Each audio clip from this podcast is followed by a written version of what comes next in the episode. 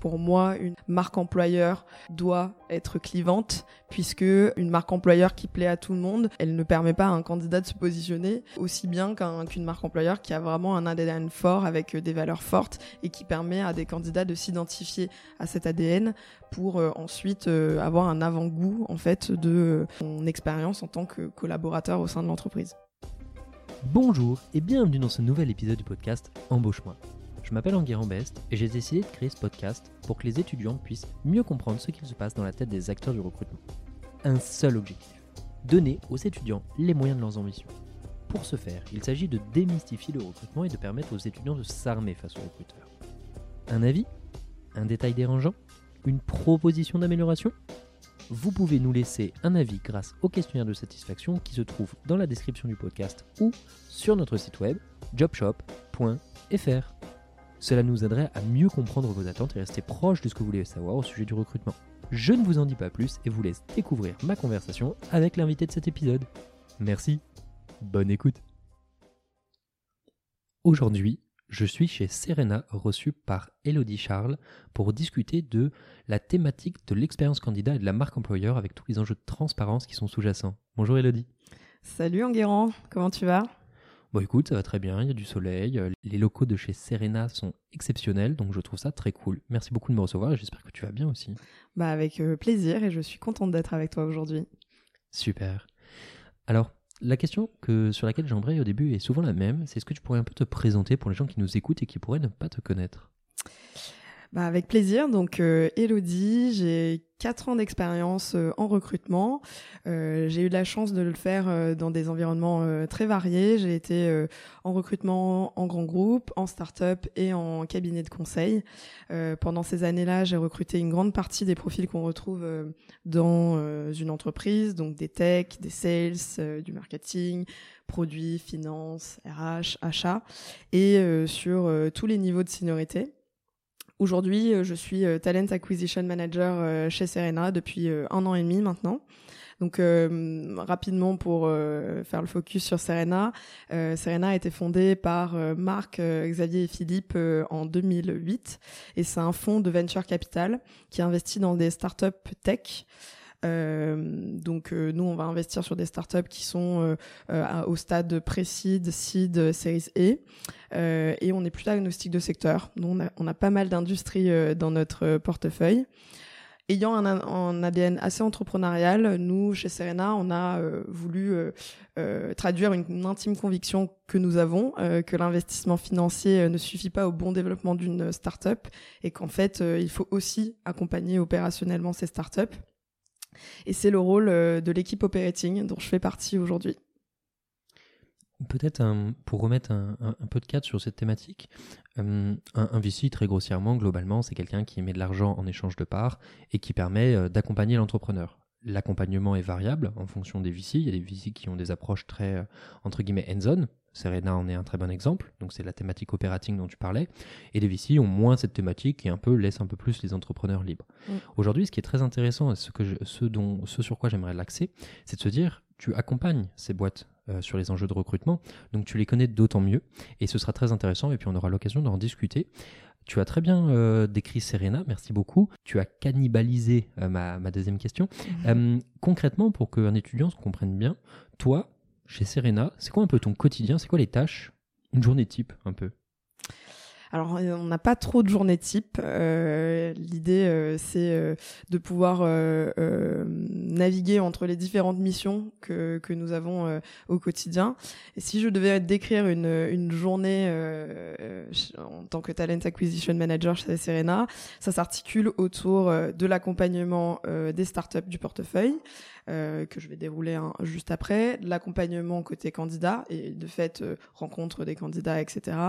Euh, me tenir au courant des actualités autour du recrutement, des nouveaux outils par exemple, et bah, du coup pouvoir ensuite accompagner les startups à ce niveau-là, et aussi une partie projet Et euh, la majorité de mon temps est autour du recrutement, forcément. Euh, donc, euh, je fais du sourcing, je vois des candidats. Côté startup, je m'assure d'être au point, au niveau des opportunités ouvertes, de pouvoir faire des points de suivi avec les startups sur les recrutements en cours. Donc, c'est beaucoup de, de suivi de d'expérience autour de, de, des candidats, des startups pour s'assurer qu'ils se rencontrent bien et que tout fonctionne. Donc je mets beaucoup d'huile dans le rouage entre la rencontre des candidats côté euh, Talent Club de Serena et les startups du portefeuille. Super, très clair. Avant d'arriver sur le sujet qui nous intéresse, moi j'ai envie de te poser une question, et souvent je la pose à mes recruteurs, recruteurs qui passent, c'est de se dire, mm, souvent vous avez euh, des, parcours qui sont très variés, c'est-à-dire que vous faites un peu de cabinet, un peu de boîte, là aujourd'hui tu bosses chez Serena. Je me pose une question, avec tous les modèles que tu as, c'est un peu lequel que tu préfères sur les enjeux de recrutement?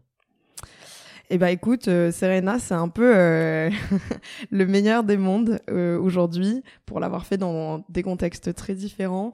en fait, j'ai la possibilité aujourd'hui d'interagir avec des startups très différentes, donc de voir des business models différents, des cultures différentes, des manières d'appréhender le recrutement différentes. et aussi, j'ai une posture où je peux me positionner vraiment en accompagnement du processus de recrutement auprès des candidats, euh, parce qu'à la clé, euh, oui, effectivement, je veux euh, accompagner les startups à trouver des talents, mais au final, j'ai pas cette pression que peut avoir certains recruteurs dans des cabinets de recrutement, par exemple, sur des des fees de recrutement derrière et de devoir à tout prix clôturer un, recrutement. Donc, je suis vraiment dans le côté positif. Je vois plein de boîtes différentes. je vois beaucoup de candidats intéressants et en même temps, je peux avoir la bonne posture pour euh, euh, les, accompagner mes candidats. Ok, très clair. Pour euh, revenir au sujet qui nous intéresse aujourd'hui, le but c'est de se dire comment est-ce qu'un peu on distingue réalité de marque employeur et finalement comment est-ce que toi dans ta posture en tant que chez Serena en tant que recruteur chez, en tant que chez Serena comment est-ce que tu articules tout ça et comment est-ce qu'un étudiant peut utiliser euh, cette métadonnée entre guillemets de recrutement pour pouvoir appliquer au mieux sur les processus et mieux comprendre les enjeux de recrutement et euh, ce qui est affilié à la marque employeur. Mm. Parlons de cette dernière, la marque employeur. Est-ce que déjà tu pourrais un peu nous en parler, nous dire euh, quelle est ta définition et qu'est-ce que tu en penses? Alors la marque employeur pour moi, c'est le marketing à destination des candidats. Donc c'est comment euh, l'entreprise elle va euh, se brander euh, et quelle image elle a envie de renvoyer à l'extérieur à destination des candidats qui seront des futurs salariés. et après, elle découle forcément de la culture de l'entreprise, qui sont un set de valeurs, visions, objectifs que partagent les salariés au sein de l'entreprise. Ma définition de la marque employeur très clair. Et du coup, comment est-ce que ça peut se matérialiser un peu? Est-ce que tu as des exemples concrets? Parce que cette définition est très intéressante. Euh, globalement, elle reprend cette idée de marketing que je trouve très intéressante. Mais au-delà de ça, est-ce que tu as des exemples concrets un peu de choses qui sont mises en place sur de la marque employeur pour que ça puisse parler à un étudiant qui écoute? Complètement. Euh, alors, euh, je vais citer euh, tout simplement une de, des startups du portefeuille, qui est Wikasa. Et là, récemment, une leur recruteuse a mis en place un handbook, et en fait, avec un set de d'informations sur l'entreprise pour permettre aux candidats d'avoir une visibilité sur bah, tout ce que l'on retrouve dans cette entreprise et comment, du coup, appréhender le processus de recrutement euh, lorsqu'on euh, est en contact avec Wikasa, par exemple. Très clair. Et justement, tu nous parles de marque employeur. Quand on prend le parallèle avec le marketing, c'est évident que le marketing sert à acquérir des nouveaux clients. Mm. À quoi sert une marque employeur finalement Si on va plus loin que le discours que tu nous as donné? Bah, en gros, pour moi, la marque employeur, c'est quelque chose qui permet de faire connaître ton entreprise d'un point de vue du coup euh, interne, enfin vraiment euh, attirer euh, des candidats. C'est aussi ce qui va te permettre de faire la différence par rapport à d'autres entreprises. et c'est pour ça que pour moi une marque employeur doit être clivante puisque une marque employeur qui plaît à tout le monde elle, est, elle, elle, ne permet pas à un candidat de se positionner aussi bien qu'une marque employeur qui a vraiment un ADN fort avec des valeurs fortes et qui permet à des candidats de s'identifier à cet ADN pour ensuite avoir un avant-goût en fait de son expérience en tant que collaborateur au sein de l'entreprise. Et même, euh, je vais faire le parallèle avec une phrase en marketing qu'on aime bien, euh, ou du moins qu'on m'a beaucoup répété, c'est de se dire, ce qui parle à tout le monde ne parle à personne. Mm. Un enjeu qui est aussi intéressant dans ce que tu dis, c'est de se dire, c'est de se différencier, de différencier les différentes entreprises. Ça inclut une notion de compétitivité entre les boîtes. Et ça, on aura, on aura l'occasion de revenir un peu mm. sur le sujet un peu après. Déjà, une fois qu'on a parlé un peu de tout ça, de qu'est-ce que ça, comment est-ce que c'est défini, comment ça s'inscrit, pourquoi est-ce que toi, tu nous parles de ça, toi, avec ton regard de chez Serena? Bah, tout simplement parce que aujourd'hui, euh, pour euh, contextualiser déjà, moi, euh, je vais rencontrer des candidats. je vais en rencontrer toutes les semaines et en fait, en, rencontrant ces candidats, je vais me focuser sur bah, ce qu'ils ont envie de retrouver dans leur prochaine expérience, en termes d'expérience, en termes de mission, pardon, en termes de valeurs, de peut-être d'objectifs euh, de la boîte, euh, par exemple. Et en face, euh, je vais avoir dans le portefeuille de Serena des entreprises qui ont chacune un ADN. Donc, un set de valeurs, comme je le dis, des objectifs, une mission pour certaines, avec une volonté d'avoir un impact, etc. Et euh, en fait, euh, mine de rien, cette marque employeur d'un côté et euh, les envies de l'autre des candidats me permettent de savoir quel candidat se sentirait bien dans quel type d'entreprise et quel type de structure, de culture d'entreprise in fine. Donc c'est ce qui me permet de faire le lien aujourd'hui et de pouvoir mettre en relation le candidat A avec ses envies, ses besoins, euh, ses, euh, ses, valeurs, avec euh, l'entreprise B qui partage ses mêmes envies, ses mêmes valeurs. et là, on se détache un peu plus de la fiche de poste stricto sensu avec les missions, les hard skills et soft skills. J'ai une question qui me vient en tête, et c'est de se dire comment est-ce que tu accompagnes cette définition? Des besoins d'une boîte, comment est-ce que tu les aides sur cette notion-là? Avant de traiter ce sujet qui est d'une certaine façon un peu micro, qu'est-ce que, comment est-ce que concrètement tu accompagnes ces boîtes du portefeuille et quelles sont les différentes tâches sur lesquelles tu appuies de façon peut-être un peu plus opérationnelle? Bah, écoute, euh, l'accompagnement euh, des startups du portefeuille euh, s'opère de différentes manières aujourd'hui et elle est surtout on demand en fonction de la relation qui, qui, qui est développée avec la startup. Mais en gros, comment ça se passe euh, aujourd'hui Déjà, on a euh, une plateforme qui s'appelle le Talent Club, qui en fait euh, me permet de partager les profils des candidats que je rencontre et qui me paraissent pertinents de, partager auprès des startups du portefeuille. Et via cette plateforme, en fait, les startups peuvent avoir accès à un vivier de talents qui ont été sélectionnés et vus par moi en amont. Euh, donc ça, c'est un premier outil euh, sur lequel ils peuvent s'appuyer.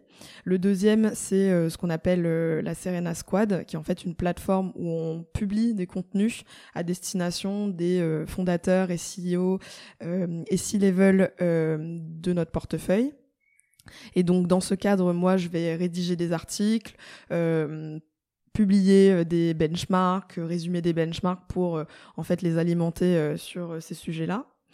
Le troisième point, c'est euh, avoir un accompagnement one-to-one. Donc avec certaines startups, je vais avoir des points réguliers où en fait on va discuter de leurs enjeux. Et en fait, ils arrivent avec un sujet, ils me disent, euh, moi, euh, par exemple, j'ai un enjeu sur mes entretiens.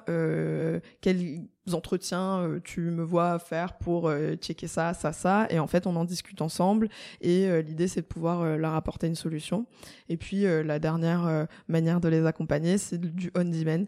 Donc on me contacte, on me dit euh, j'ai pensé euh, à, un, sujet, euh, j'ai besoin d'avoir un accompagnement sur celui-ci, est-ce qu'on peut s'en parler? Et dans ce cas-là, on s'en parle dès que possible. Il y a quelque chose de très intéressant quand j'écoute ce que tu dis. Je vois vraiment un fonctionnement de cabinet de chasseur de tête. On a eu l'occasion d'en discuter et je, vous invite à vous référer aux autres podcasts dans lesquels on traite la chasse de tête. Il y a ce parallèle qui est très intéressant. Une question dont on a un petit peu parlé, mais je pense que c'est important de l'accentuer, c'est de se dire, tout ça, c'est de l'argent. potentiellement un cabinet de chasseurs de tête, il serait payé pour faire ça. Euh, d'un point de vue marché, c'est entre 15 et 25% du salaire des gens que tu vas recruter. Serena fait ça entre guillemets au pro bono. Mm. Évidemment pro bono, sûr que non. La question est pourquoi en fait? Et pourquoi est-ce que c'est aussi important pour Serena d'avoir construit ces choses-là, de le mettre à disposition de ces entrepreneurs. Est-ce que tu peux un peu nous expliquer quel est l'intérêt finalement perçu par la boîte? Bah écoute, euh, ça, revient un peu sur ma présentation du début euh, de, Serena. C'est vraiment dans notre notre notre ADN aujourd'hui. En fait, euh, on est vraiment convaincu que cet accompagnement, de pouvoir leur donner un maximum d'outils, de contenu, de d'accompagnement humain avec de, de l'expérience sur les sujets, leur permettre d'aller aller plus vite dans leur expérience entrepreneuriale et mine de rien euh, sur euh, les euh, le, le, le, niveau de maturité des startups dans lesquelles on investit, l'humain est vraiment important. en fait, c'est des boîtes où elles sont pour les plus petites autour de 10 salariés jusqu'à 150, 200, 300. Et en fait, euh, un mauvais recrutement euh, sur euh, ces sur des petites tailles de boîtes a beaucoup plus d'impact que sur des plus grosses tailles de boîtes. Et on sait que l'enjeu, c'est vraiment de pouvoir dès le début s'entourer de talents qui vont permettre d'accompagner ce développement in fine. Donc, on est intimement convaincu que c'est une valeur ajoutée non négligeable et importante aujourd'hui. Avant d'arriver vraiment sur les questions d'expérience, de qu'est-ce que tu peux chercher chez un candidat, une dernière question qui m'intéresse et qui va faire euh, la continuité avec tout ce dont on est en train de parler, c'est de se dire, quand on reprend le parallèle avec un, chasseur, avec un chasseur de tête, c'est de se dire, ce cabinet de chasseur de tête est incentivé sur une prime, une prime d'intérêt qui va gagner en cas de bon recrutement. Donc, si on suit un peu le raisonnement économique, un cabinet de chasseur de tête a tout intérêt à pourvoir à un poste, quand bien même le l'adéquation du candidat avec le poste est pas forcément toujours optimale. Il se trouve que toi, dans cette thématique-là, on pourrait te dire, oui, mais est-ce que tu es objective sur, sur cet enjeu-là? Et à quel point est-ce qu'un candidat, d'un point de vue extérieur, te fait confiance et quelle relation tu entretiens avec lui C'est une question qui est un peu double, mm. mais j'imagine que tu vois bien de quoi je suis en train de parler. Oui, bah du coup j'ai envie de te dire que justement on enlève cet enjeu financier et que forcément il y a moins ce côté euh, euh, closing à tout prix. Euh, en fait, mon, mon prisme aujourd'hui c'est d'un côté j'ai des startups dont le recrutement est vraiment stratégique et le, une erreur de recrutement leur fait perdre du temps, euh, ont un coût, et euh, ce n'est pas du tout à mon avantage de pousser un profil pour pousser un profil, parce qu'in fine, ça leur profitera pas. Et du, de l'autre côté, j'ai des, j'ai des, candidats talentueux qui, eux, recherchent leur next step dans une structure pour pouvoir avoir de l'impact, etc. Et pareil, euh, si euh, ils ne, trouvent pas un environnement qui leur correspond, euh, bah, ce sont des personnes qui vont euh, finalement pas se sentir bien dans cette expérience. Et en fait, c'est une, c'est une finalité assez négative des deux côtés. Donc l'idée, c'est de plutôt se dire, avoir du côté candidat bien comprendre leurs besoins, bien comprendre leurs envies, et en face aussi comprendre les besoins et euh, ce, ce, que recherche la startup et faire que les deux euh, se rencontrent. Et là, on est dans le meilleur setup pour faire un très bon recrutement. Ok. Hum, pour continuer à embrayer sur cette relation candidat, hum, tu as cette posture qui est tierce, mm. parce que du coup, tu te places entre une boîte et un candidat. Est-ce que tu peux nous parler plus de la relation que tu entretiens toi personnellement avec un candidat, peut-être oui, alors euh, moi je me positionne comme euh, un partenaire dans le processus euh, de, recrutement, enfin auprès du, du candidat en tout cas. et c'est important pour moi qu'un candidat ait confiance euh, en moi dans le, dans, le processus et qu'il soit pas euh, euh, dans une dynamique de méfiance ou en se disant on, on sait pas ce qu'elle va essayer de me vendre celle-là tu vois, si on fait le lien avec la marque employeur et qu'on parle un peu de Serena, nous, une de nos valeurs chez Serena, c'est la confiance. Euh, donc, euh, la confiance dans nos échanges entre nous, la confiance euh, dans nos interactions avec l'extérieur, etc. Et ça, c'est quelque chose que moi, je vis beaucoup au quotidien euh, dans mes interactions euh, avec euh, les candidats. Je leur explique, je suis très transparente dans ce que je leur explique et je leur explique quelle posture je vais avoir, qu'ils peuvent s'appuyer sur moi. Je, je, je pense que je peux, je les mets en confiance durant le processus de recrutement. Euh, et c'est comme ça, en fait, que je peux au mieux les accompagner euh, pour euh, bah, leur donner euh, des clés sur l'entreprise, sur comment eux ils doivent mener par exemple des entretiens, comment ils doivent se positionner, ce qu'ils peuvent attendre du, du recruteur. Et mine de rien, ça marche plutôt bien. Euh, j'ai euh, des candidats qui viennent de manière assez spontanée euh, me poser des questions ou qui me font des retours concernant les échanges qu'ils ont et du coup on, on en parle très facilement et de manière transparente avec de la confiance derrière. Avec un peu un- une posture de coaching en fait. C'est complètement ça l'idée, parce que euh, on ne naît pas bon candidat. Euh, on a, euh, on peut avoir des très bons candidats sur le papier, et en fait, passer un entretien, c'est un exercice, et en fait, on on n'est pas tous bons en, en- en entretien, et, euh, et en fait, c'est un exercice euh, qui se pratique, euh, qu'on apprend à faire, et on devient de plus en plus à l'aise dans l'exercice. Et euh, c'est pour ça que moi, je je mets un un point d'honneur à accompagner mes candidats sur ça. Bah, parlons de candidat. Parce qu'on a beaucoup parlé de, de ce sujet, mais finalement, le candidat, on peut encore, on peut, on peut aller plus loin. Concrètement, quand tu es face à des candidats, Mm. qu'est-ce que tu vas un peu chercher? C'est quoi un peu l'idée, l'essence de ce que tu vas aller regarder? Alors, bien évidemment, bien évidemment euh, je vais euh, m'assurer qu'en fait, euh, si on j'ai un poste en tête, par exemple, et qu'on est... on va prendre un exemple fictif. Par exemple, je cherche euh, des euh, euh, personnes en finance et que j'ai du coup en- tête certaines compétences fortes à avoir métier. Je vais forcément checker que la personne ait ces compétences lors de l'échange. Néanmoins, ce qui va surtout aussi m'intéresser, c'est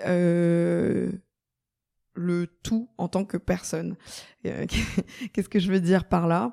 C'est que quelqu'un qui a des compétences, euh, des, des hard skills euh, sur un métier, mais qui derrière ne partage pas euh, les valeurs de l'entreprise ou ne se sent, pas forcément euh, à, à l'aise dans un type euh, de euh, management ou de, euh, de culture, euh, bah, c'est important de le savoir très rapidement parce que euh, on a beau avoir euh, euh, un- quelqu'un qui va performer sur le papier, etc. Si ça fit pas euh, dans la culture d'entreprise ou euh, si elle se sent, sent pas bien euh, dans un dans un contexte particulier, euh, ça ne marche pas non plus. Donc, je poserai des questions autour de quelles sont ses valeurs, euh, qu'est-ce qu'elle a envie de retrouver dans sa prochaine entreprise, euh, quel est son type de management ou quel type de management elle va euh, rechercher, à quel niveau de maturité elle souhaite retrouver une entreprise, dans quelle industrie, et en fait vraiment comprendre dans quel contexte cette personne se sentira le mieux. J'ai deux grandes questions qui me viennent en tête. On va les prendre chacune l'une après l'autre. La première, c'est que sur cette thématique de ne pas matcher avec les valeurs, c'est hyper fort parce que toi, tu as cette posture, encore une fois, comme on a bien axé là-dessus, de se dire tu as une posture assez neutre, c'est-à-dire que tu ne fais pas partie de la boîte, donc recruter à tout prix n'est pas ton objectif. Toi, tu as plutôt cette posture long terme de penser intérêt de la boîte, puisque tu, évidemment, tu as à cœur les intérêts de Serena qui sont évidemment connexes aux ceux de la boîte tous les candidats n'ont pas cette chance. C'est-à-dire que tous les candidats euh, n'ont pas en face d'eux des gens qui sont bienveillants. Je pense aux... Tous les chasseurs de tête ne sont pas comme ça, mais les chasseurs de tête pourraient euh, faire passer leurs propres intérêts avant ceux de la structure ou ceux du candidat. Parfois, les, recruteurs, comme le marché est très tendu, ont à cœur de faire passer leurs propres intérêts. Beaucoup de développeurs que je connais m'ont dit bah, au bout de six mois, je suis parti parce qu'on m'a vendu autre chose que ce que j'ai vu. La question que j'aimerais te poser, c'est un, un étudiant qui souvent se valorise un peu, se dévalorise un peu, avec un peu ce syndrome de l'imposteur qui est, Mm. est souvent sous-jacent avec les jeunes. Quel conseil tu donnes aux jeunes pour justement arriver à cadrer cette notion de qu'est-ce que je vais aller challenger? Comment est-ce que je transforme une évaluation de mes compétences en une évaluation de la boîte, c'est-à-dire d'une certaine façon, comment est-ce qu'en tant que candidat, je fais une due diligence de la boîte qui veut me recruter? Alors moi, ce que je conseille du coup dans ce cadre, euh, c'est déjà euh, avant de se lancer dans des processus de recrutement, c'est de se poser. Et euh, comme on se pose sur chacune de ces expériences, parce que ça c'est ce qu'on nous apprend, on se pose sur chacune de nos expériences, donc on sait exactement dire quel était le contexte, quelles étaient les missions, qu'est-ce qu'on a développé comme compétences. Enfin ça c'est plutôt bien identifié. Ce qui est moins identifié et qu'il faut complètement faire, c'est qu'est-ce que j'ai envie de moi retrouver dans cette entreprise? Qu'est-ce que j'ai aimé dans mes précédentes euh, expériences de stage ou euh, même de, job étudiant? Qu'est-ce qui m'a plu euh, chez mes anciens managers? Qu'est-ce que j'ai envie de, découvrir comme industrie? Et vraiment se poser sur toutes ces envies et arriver à, à quelque chose où on se dit, bah moi, mes non négociables pour ma prochaine boîte et ce que j'ai envie de développer, c'est ça, ça, ça, ça. Et en fait, quand on arrive dans le processus de recrutement, bien évidemment, il faut euh, euh, bah, convaincre euh, par sa, son expérience et son adéquation avec le poste, mais aussi profiter du processus de recrutement pour valider que tous les points déroulés lors, euh, enfin, lors de son propre, euh, sa propre introspection, euh, sont des choses que l'entreprise va pouvoir nous offrir. si je parle d'expérience personnelle, moi, quand j'ai été diplômée, je voulais absolument retrouver une entreprise qui me permettait de me former au recrutement. Et ça, c'était mon non négociable. J'avais envie d'être vraiment bien formée sur le recrutement. Et en fait, euh, je challengeais à chaque fois les, entreprises en leur disant, OK, euh, je vais arriver sur un poste de recruteuse junior, quelle est la formation que vous allez euh, me proposer sur ce poste? Et j'ai finalement rejoint une entreprise qui m'a formée pendant les trois premiers mois et qui m'a permis d'avoir un set de compétences aujourd'hui sur le recrutement que peut-être je n'aurais pas eu dans une autre structure. Hyper intéressant. Sur cette notion d'introspection, il y, a, plusieurs points sur lesquels euh, on va revenir. La première, c'est c'est pas du tout évident de trouver ces sujets-là, de savoir ça. Et est-ce que tu as des points particuliers sur lesquels tu aimerais faire passer un message à un candidat qui nous écoute pour vraiment trouver sa voie et se dire je sais pas trop par où commencer, je ne sais pas trop ce que j'ai aimé, ce que j'ai pas aimé. Est-ce que tu aurais des, une méthodologie, des conseils? Bah, moi, ce que j'ai envie de dire, c'est que déjà, euh, enfin, faut pas s'enfermer dans le fait que si on se lance sur un métier ou un autre, euh, on pourra pas euh, changer de voie, tout simplement. Parce que mine maintenant, avec un peu de recul, je me rends compte que euh, des compétences qu'on développe en ressources humaines peuvent utiliser sur des métiers en marketing. Enfin, en fait, on peut facilement en fait se, se, se, réorienter. Maintenant, ça devient de plus en plus euh, euh de faire des formations, des bootcamps, euh, de pouvoir euh, être en reconversion.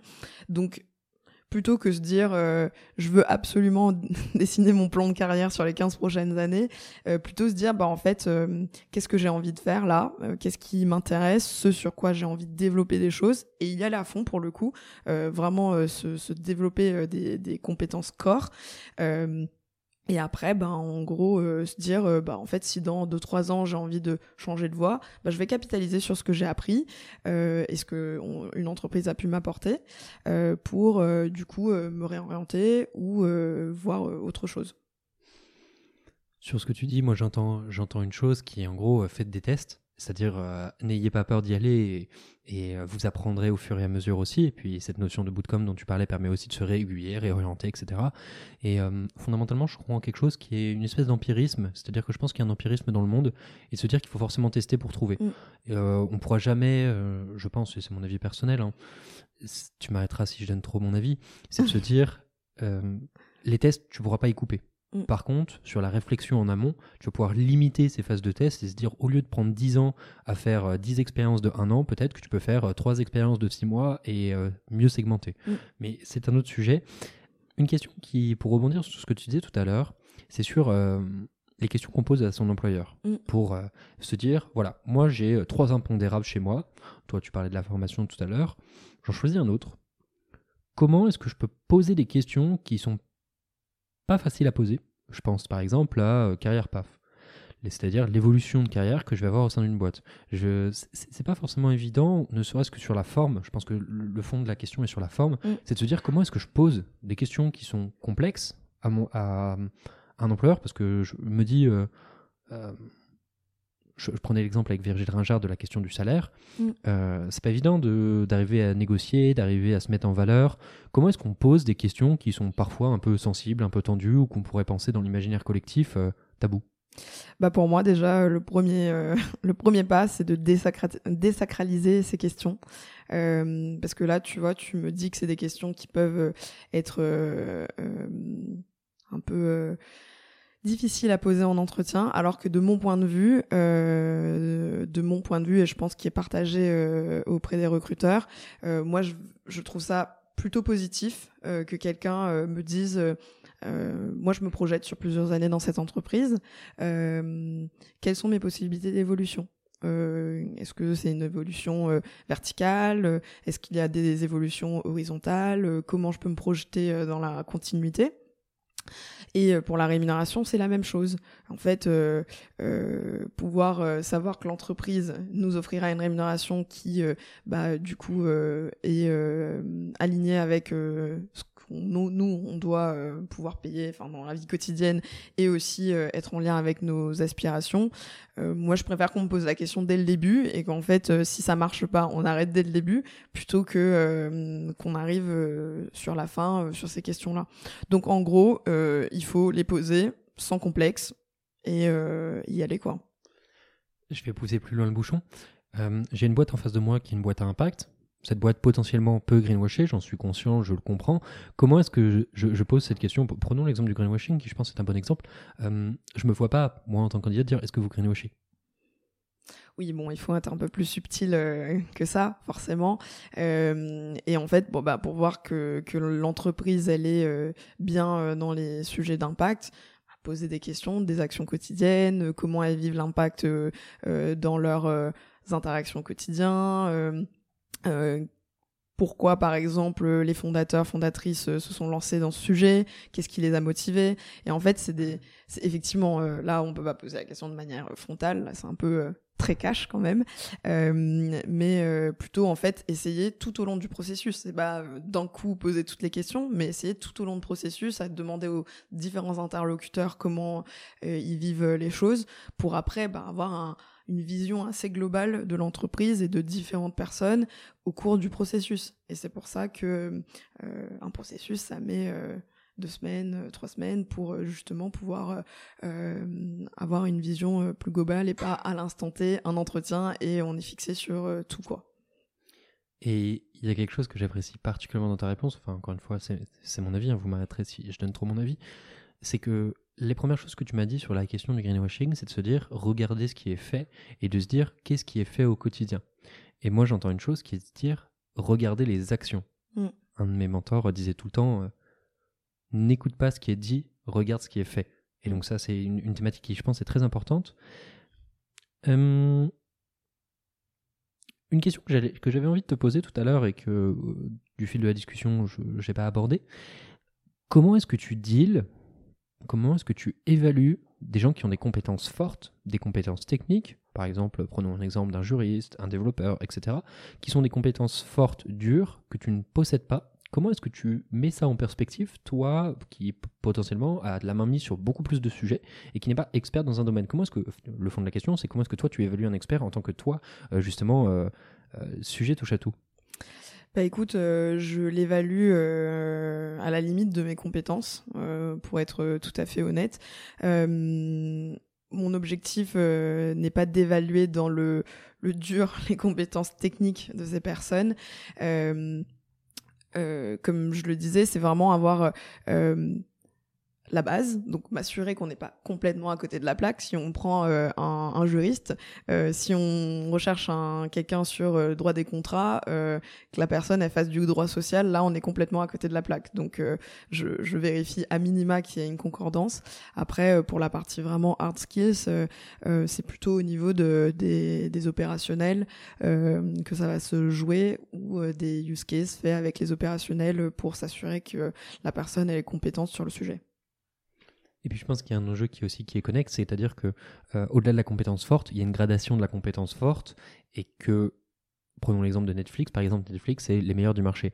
Prenons une boîte, euh, on n'en citera pas, mais prenons une boîte qui a une politique plus nuancée sur ce sujet-là, c'est-à-dire qui ne veut pas forcément les meilleurs du marché. Mais en fait, les attentes vont pas être les mêmes. Et toi, particulièrement en tant que Serena, tu vas peut-être pas pouvoir faire cette différence de, gradation sur la compétence technique et d'arriver à se dire, bah, peut-être que tu es surqualifié, peut-être que, etc. Donc, je pense que c'est aussi euh, intéressant. Euh, un sujet que j'avais beaucoup aimé, c'est pour, pour, rebondir avec cette notion de d'utiliser l'interlocuteur qui est en face de, du candidat pour mm. justement challenger. Il y a cette notion aussi de on n'est pas candidat et c'est pas toujours évident en tant qu'extérieur de mettre des mots et de formaliser euh, ce qui est l'existant dans cette boîte. Et encore une fois, je pense que c'est important de réappuyer là-dessus, c'est qu'il ne faut pas hésiter à poser ces questions-là, je pense, parce que encore une fois, on ne naît pas candidat, mm. on ne naît pas employé de la boîte, euh, on le devient. Mm. Et surtout, euh, ne pas hésiter à demander du feedback aux recruteurs, euh, demander euh, du feedback, euh, de demander des conseils. on prendra toujours le temps, en tout cas, de d'accompagner, d'aider. Et je sais que c'est pas évident, même si on propose notre aide de nous le demander. Mais euh, en tout cas, pas hésiter à le faire parce que euh, bah, c'est des professionnels du recrutement, du processus de recrutement. Euh, donc, c'est ceux qui seront le plus à même de, de guider les candidats sur les bonnes pratiques, le bon, le, les bonnes questions, bonne présentation, par exemple.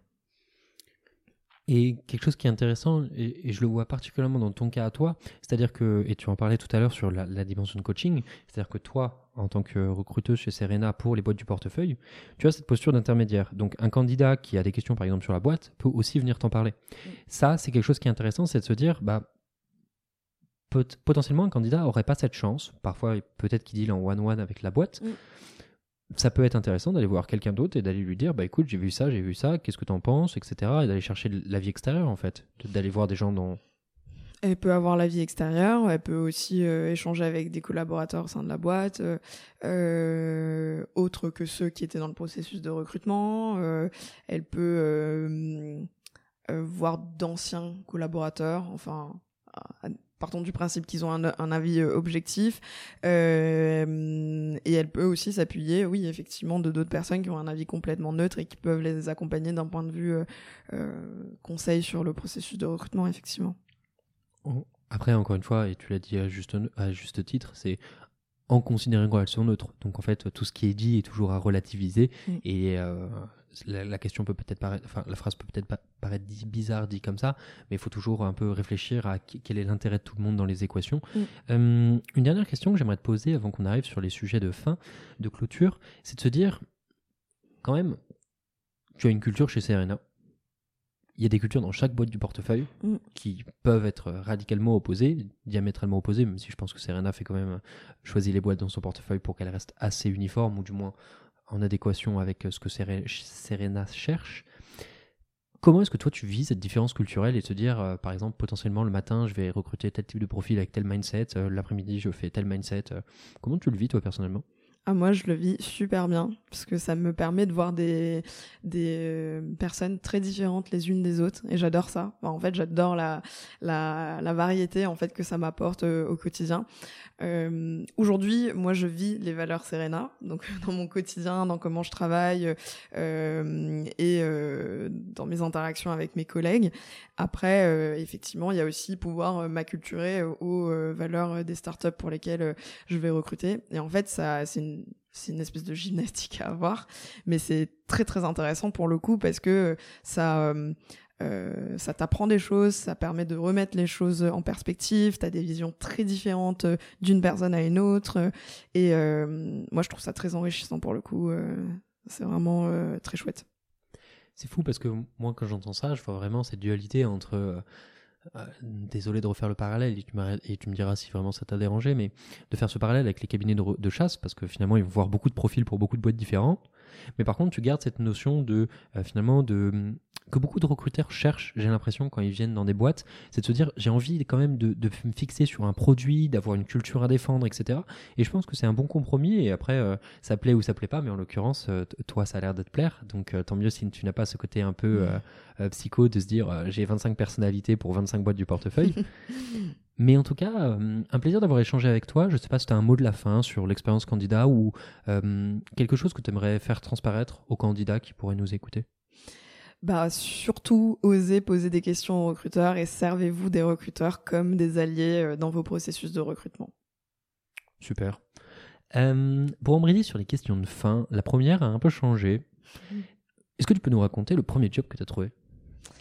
Alors le premier job que j'ai trouvé, euh, si on prend le tout tout tout premier, euh, c'était un job de euh, vendeuse de glace dans le sud.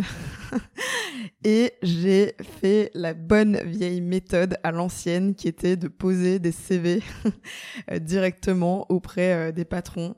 et j'ai fait ça pour un, un job d'été. Donc voilà, j'ai fait ça pendant deux mois. J'ai laissé mon CV à euh, mon patron qui m'a rappelé euh, euh, dans la journée parce que une de ses employés s'était s'était blessée. Donc ça a fait mon bonheur. J'ai eu une saison comme ça à la dernière minute et j'ai commencé à travailler le lendemain.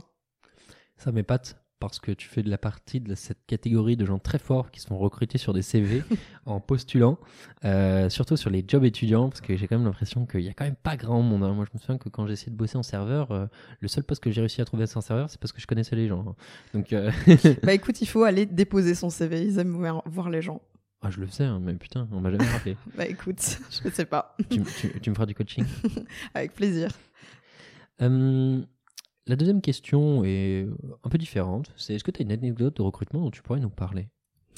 Oui, alors j'en ai une euh, que j'aime bien raconter, euh, mais du coup je pourrais plus raconter parce que je l'aurais dit dans ce podcast. Euh, j'étais en entretien en physique parce qu'à une époque ça se faisait beaucoup plus que, que, dans nos temps actuels, et c'était pour des postes d'opérateur de production d'une usine. Et donc euh, j'étais euh, face à face euh, avec ce candidat qui reniflait pendant l'entretien. Donc euh, poliment, moi je lui propose un mouchoir en me disant bah peut-être qu'il en a pas euh, et euh, inconfortable de passer un entretien avec le nez qui coule. Et on continue la discussion. Il refuse gentiment mon mouchoir. Je me dis ok et on discute. Et à un moment, je lui montre vers l'extérieur les installations au niveau de l'usine.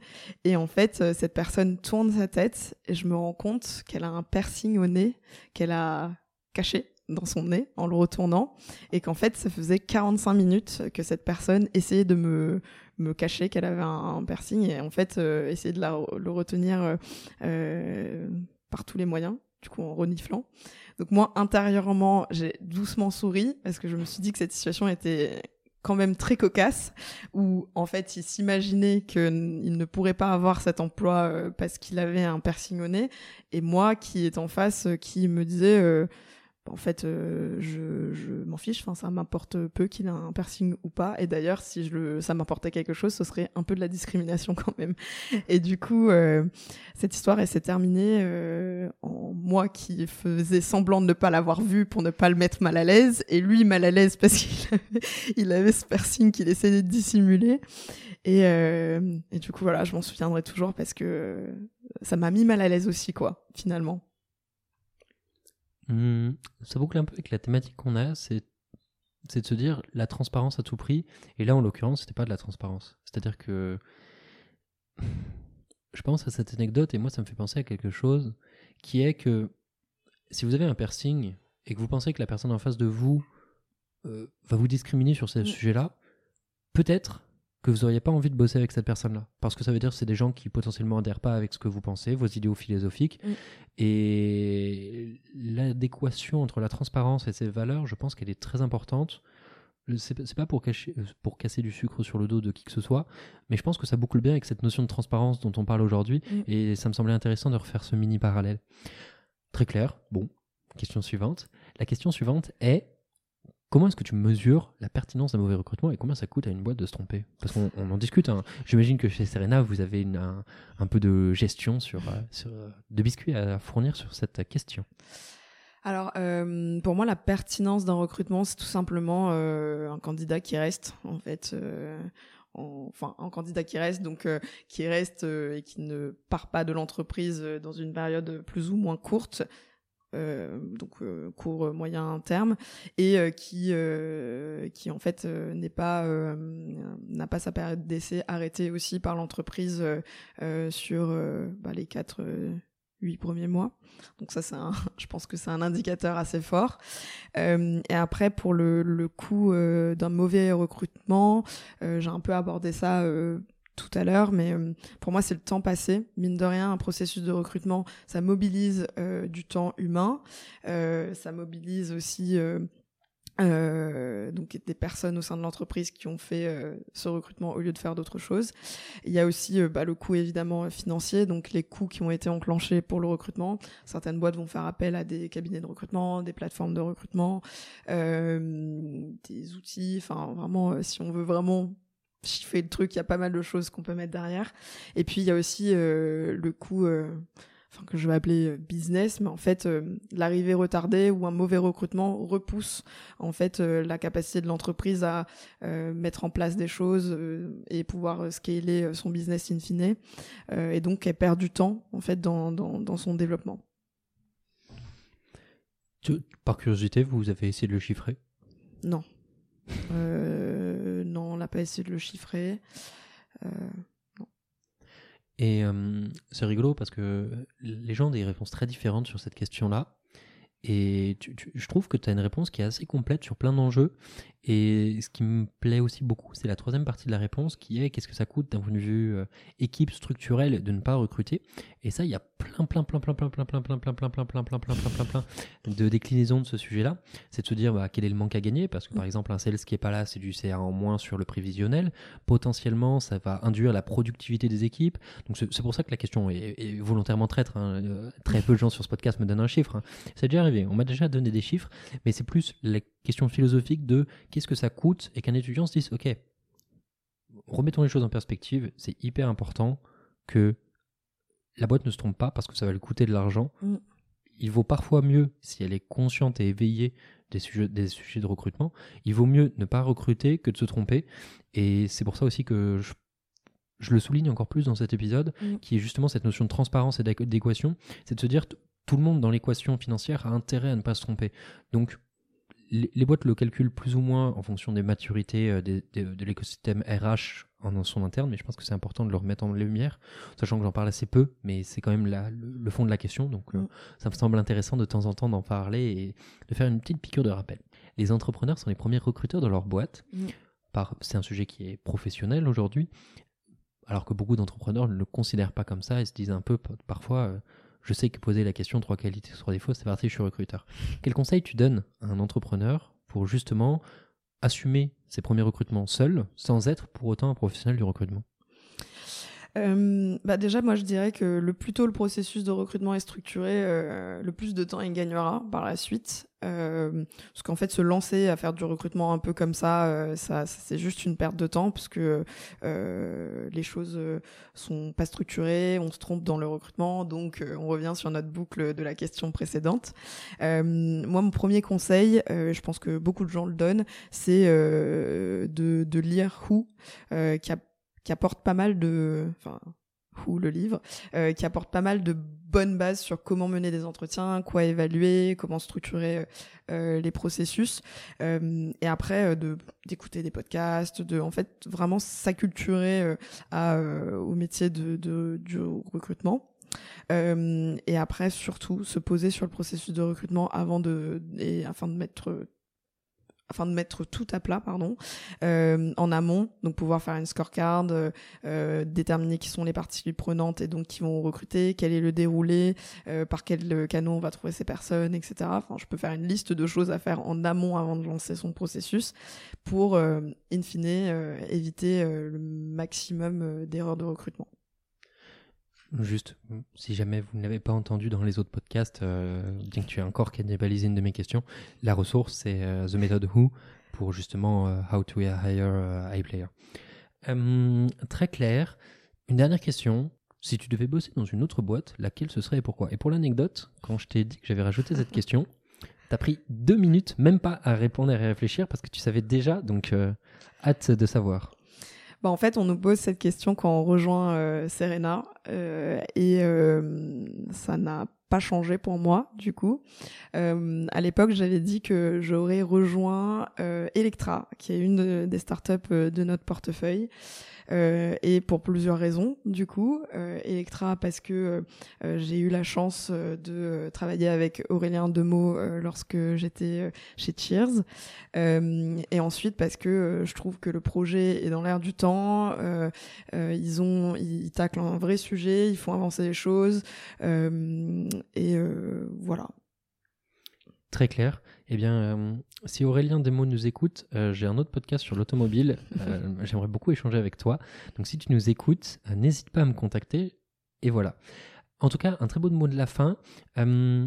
pour reprendre très très succinctement ce qui a été dit dans ce podcast, le but a été de se dire comment est-ce qu'on conjugue l'expérience candidat d'un point de vue recrutement avec cette espèce de partie prenante qui est ta place en tant que tiers dans cette chaîne de recrutement, c'est-à-dire en tant qu'intermédiaire entre un recruteur qui va recruter pour sa boîte, un candidat qui vient rechercher dans cette boîte, et toi qui conjugue tout ça mm. pour évidemment l'intérêt de Serena et de la boîte de façon sous-jacente. On a discuté de plein de choses, de plein de thématiques, et je pense qu'on résumerait euh, ce podcast dans une phrase, même si je pense que ce n'est pas forcément l'objet du débat, c'est de se dire soyez transparent, faites ce qui vous plaît. Mm. En tout cas, ça a été un plaisir d'échanger avec toi. Merci beaucoup d'avoir pris le temps. Merci d'avoir parlé de tous ces sujets-là. Et je te souhaite une excellente continuation, une excellente journée. Merci à toi, Enguerrand. À la prochaine. Si cet épisode du podcast Embauche-moi vous a plu, vous pouvez nous mettre 5 étoiles sur Apple Podcast. Cela aidera d'autres personnes à découvrir ce podcast. Cela nous aiderait particulièrement que vous laissiez un avis grâce au questionnaire de satisfaction qui se trouve sur notre site web jobshop.fr ou dans la description du podcast. Le prochain épisode aura lieu lundi prochain et je ne vous en dis pas plus à ce sujet. D'autre part, si vous êtes étudiant ou recruteur, n'hésitez pas à visiter notre site web jobshop.fr. Vous pouvez également nous suivre sur les réseaux sociaux, à savoir LinkedIn, Instagram ou même TikTok.